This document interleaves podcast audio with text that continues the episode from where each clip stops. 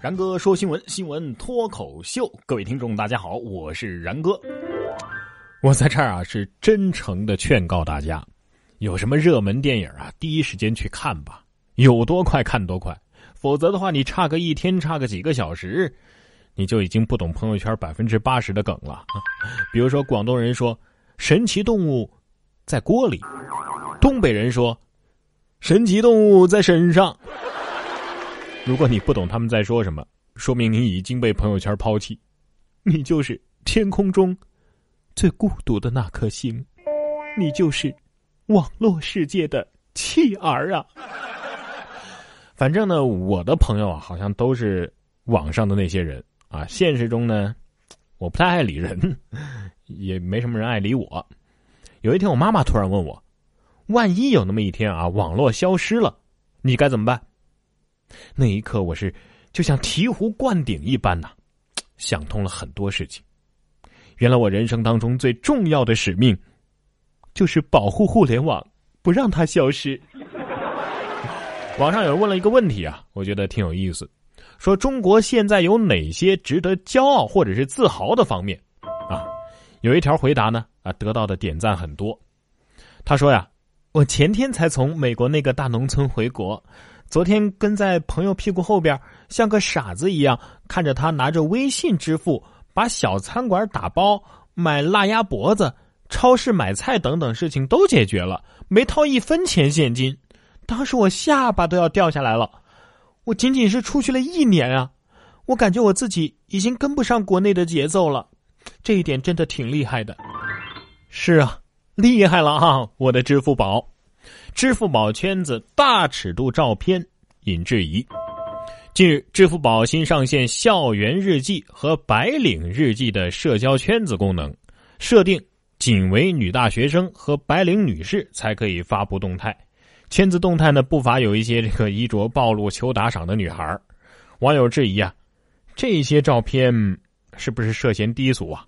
对此，支付宝方面表示会针对一些不合规范的照片进行处理。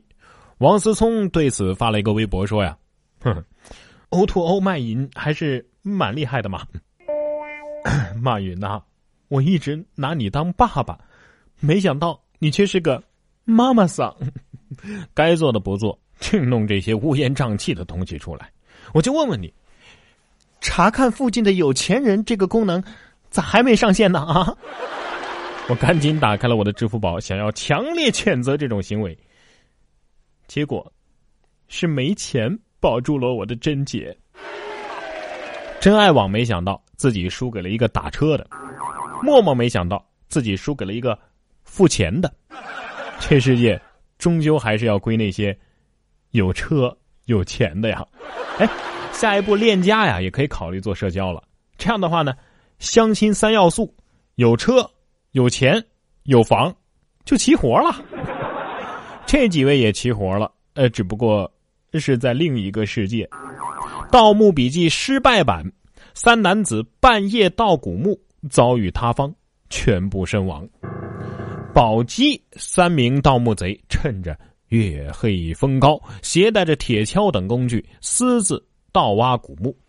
谁知啊，人算不如天算，墓穴塌方被埋。消防官兵赶赴之后，立即展开营救，将这三个人挖出。但是由于发现较晚，这三人已经全部身亡。宝鸡，宝鸡呀，各位，鸡鸣灯灭不倒斗，你们都不知道吗？啊，还是要多读书啊。这下好了，墓主人终于凑齐了一桌麻将了。不过麻将还是没有广场舞的这个魅力大呀！高速公路绿化带跳广场舞，三十多名大妈被交警劝离。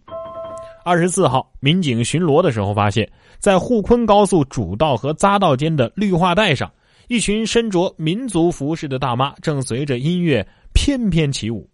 据了解啊，这群大妈就住在附近的村寨，为了给村里办喜事儿啊，给人家录制这个跳舞视频助兴。于是就选择了风景非常好的高速绿化带，这是心有多大，舞台就有多牛啊！高速公路上本没有广场，跳舞的人多了，也就有了广场了。苍茫的公路是我的爱，绵绵的绿化带上花正开。看完下面这条新闻，我突然明白为什么大妈们都这么热衷广场舞了。说三十岁小伙子对六旬广场舞大妈产生好感，因强奸未遂被诉。内蒙有一个叫刚子的小伙子，平日呢在单位住宿，晚上经常到单位附近的广场去玩。二零一六年七月份，刚子路过杨某家，见其家中亮着灯，于是起了歹意。被及时赶回家的杨某的丈夫发现，并且制止。这刚子说呀，他在二零一五年夏天的时候，偶然遇见跳完广场舞回家的杨玲，就对她产生了好感。可是这位杨大妈，已经六十多岁了，单身久了，果然什么事都干得出来呀。但是也别这么想不开呀。说男子酒后如厕，拉链卡住下体。医院束手无策，求助消防。二十六号凌晨，广西的一名男子酒后如厕的时候，拉链儿不慎卡住了下体，动弹不得。被送到医院之后呢，医生也束手无策呀。最后不得已报警求助。消防官兵在经过了十多分钟的手术之后，当然这个手术得打个引号了，成功帮助男子解困。男子并没有什么大碍。拉链夹住了下体皮。小脚趾撞在了床头柜上，木刺扎进了指甲盖里，被 A 四纸划破了虎口。哎呀，好吧，这些除了第一个我都体验过，因为我选择不拉拉链啊，不对啊，呃，选择不穿有拉链的裤子。消防员心想啊，入伍之前我以为我只是一个救火的，结果这都做的是啥事儿啊？武警也纳闷啊，这哥们儿是几个意思呀？心生烦闷，他就去找武警 PK。近日，在沪在上海打工的郭某啊，因为生活不顺利啊，到上海站乘火车回老家。当经过广场的时候，哎，看到这儿有一个武警岗亭，于是心情烦闷的他突然把手中的面包向武警砸去，并冲进岗亭袭击武警，被武警当场制服。经询问得知啊，郭某就是一时冲动啊，意图发泄。冷静之后，郭某表示十分后悔，然而为时已晚呐。我说：“哥们儿，你这刚出新手村就独闯八十级巢穴，明显是这号不想要了呀！哈，活着不好吗？所以你这面包哪儿买的？真有那么难吃吗？”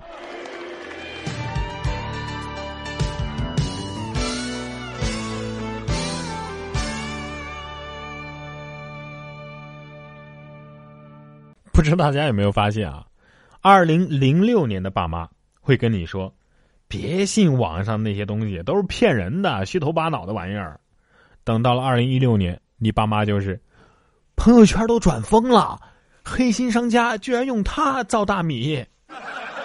所以这儿有一条类似的朋友圈消息啊，不过这个靠谱啊，毕竟是我经过筛选的。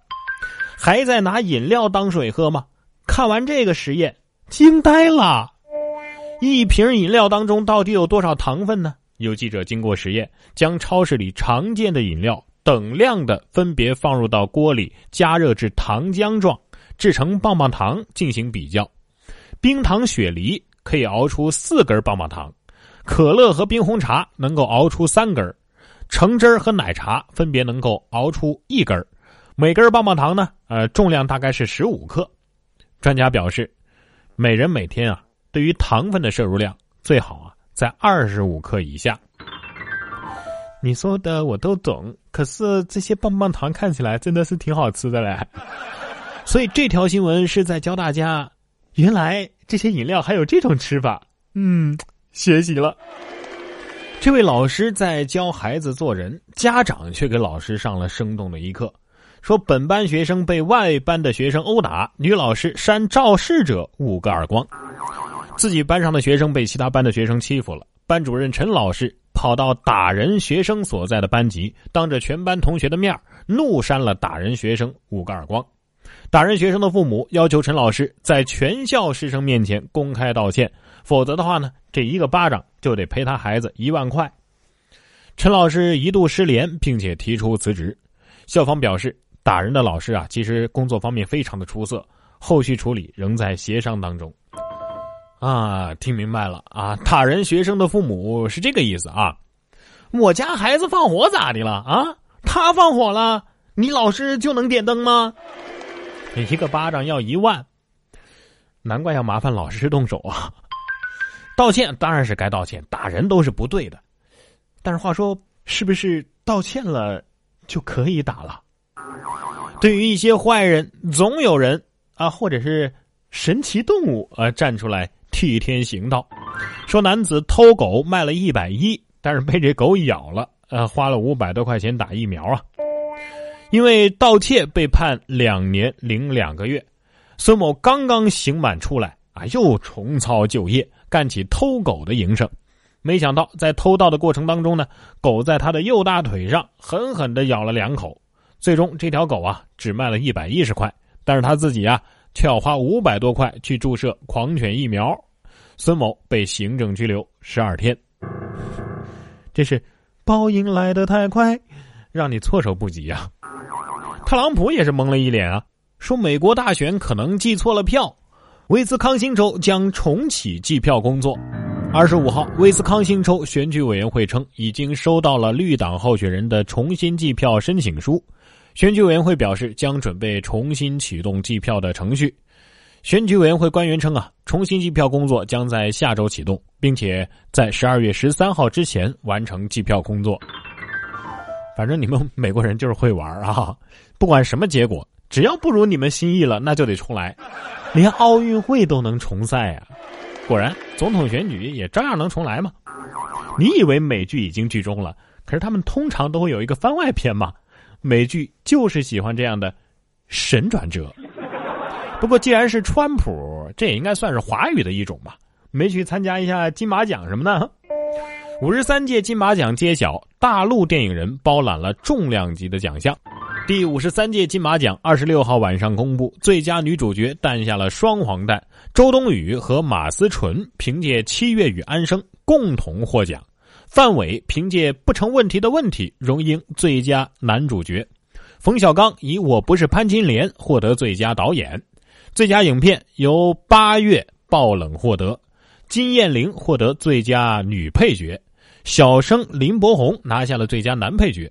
冯导在现场说呀：“啊，感谢金马奖的胸怀，的确让我看到了公正啊。”冯老师，您得了奖就公正了啊！不得奖，你是不是又该让金莲写信了？当然了，大陆电影人也有表现失误的，像郭达老师就没有凭借《机械师二》杀入金马奖，很是遗憾呐。然哥说新闻，新闻脱口秀，想要跟我取得交流的朋友，您可以关注微信公众号“然哥脱口秀”，发送微信消息，在喜马拉雅 APP 搜索“然哥脱口秀”，可以点播收听更多精彩节目。